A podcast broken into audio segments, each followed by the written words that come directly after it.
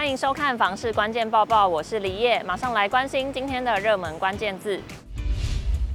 今天的热门关键字就是买卖移转六都。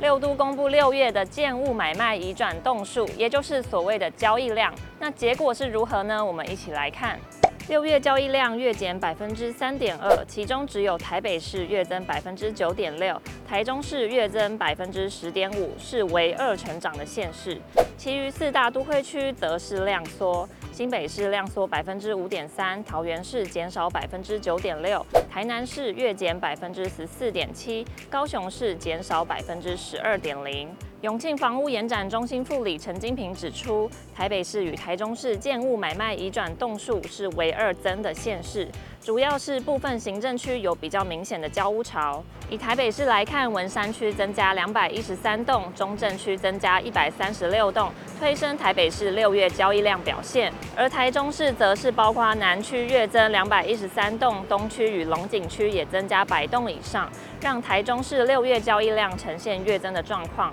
他也说，五月台股大涨，扣关万七，以及通膨常态化的预期，买方期待价跌，但卖方认为房价仍有上涨空间，让买卖双方价格认知出现拉锯战。房市买气略降温，这正是六月六都交易量月减百分之三点二的主因。和去年六月相比，台北市年增百分之十四点二，新北市年减百分之二点四，桃园市年减百分之八点一，台中市年增百分之六点八，台南市年减百分之二十五点八，高雄市则年减百分之七点六。陈金平指出，去年六月正在国内疫情急剧升温的状况下。加上央行升息、政府打炒房措施等因素影响，改变民众对房市的期待，让市场观望气氛浓厚。去年六月六都房市交易量是去年上半年次低月份，仅次于农历春节的二月，基期相对比较低。观察今年六月六都交易量年减只有百分之二点九，已经不像前几个月单月同比都有双位数的量缩。接着，我们也进一步观察今年一到六月六都交易量情形。六都整体交易量与去年同期年减百分之十八点四，仍是从二零一九年来最低交易记录，创五年新低。其中桃园市年减百分之二十点四最多，其余五都年减幅不到两成。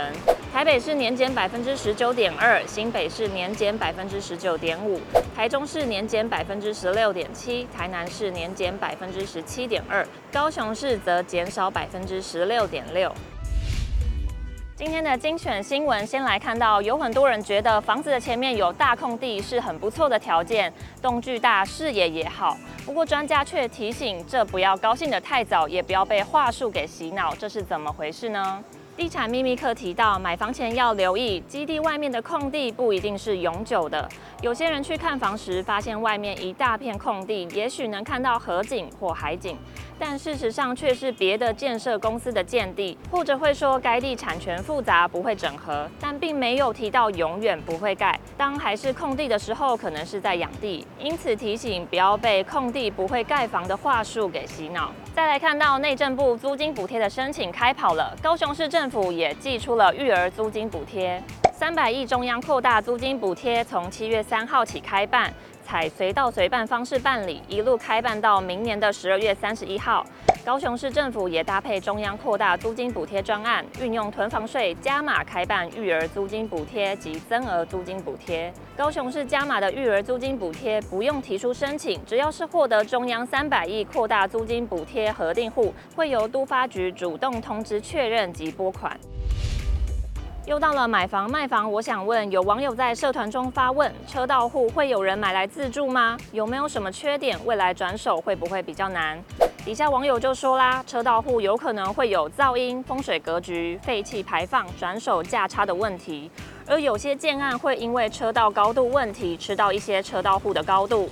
也有网友提醒，你现在担心的也很可能是未来买家看房的疑虑。不过也有人认为便宜就好，低于行情还是会有人买。以上就是今天的房市关键报报，每天花几分钟了解重点房市新闻，请按下订阅支持我们，我们下次见。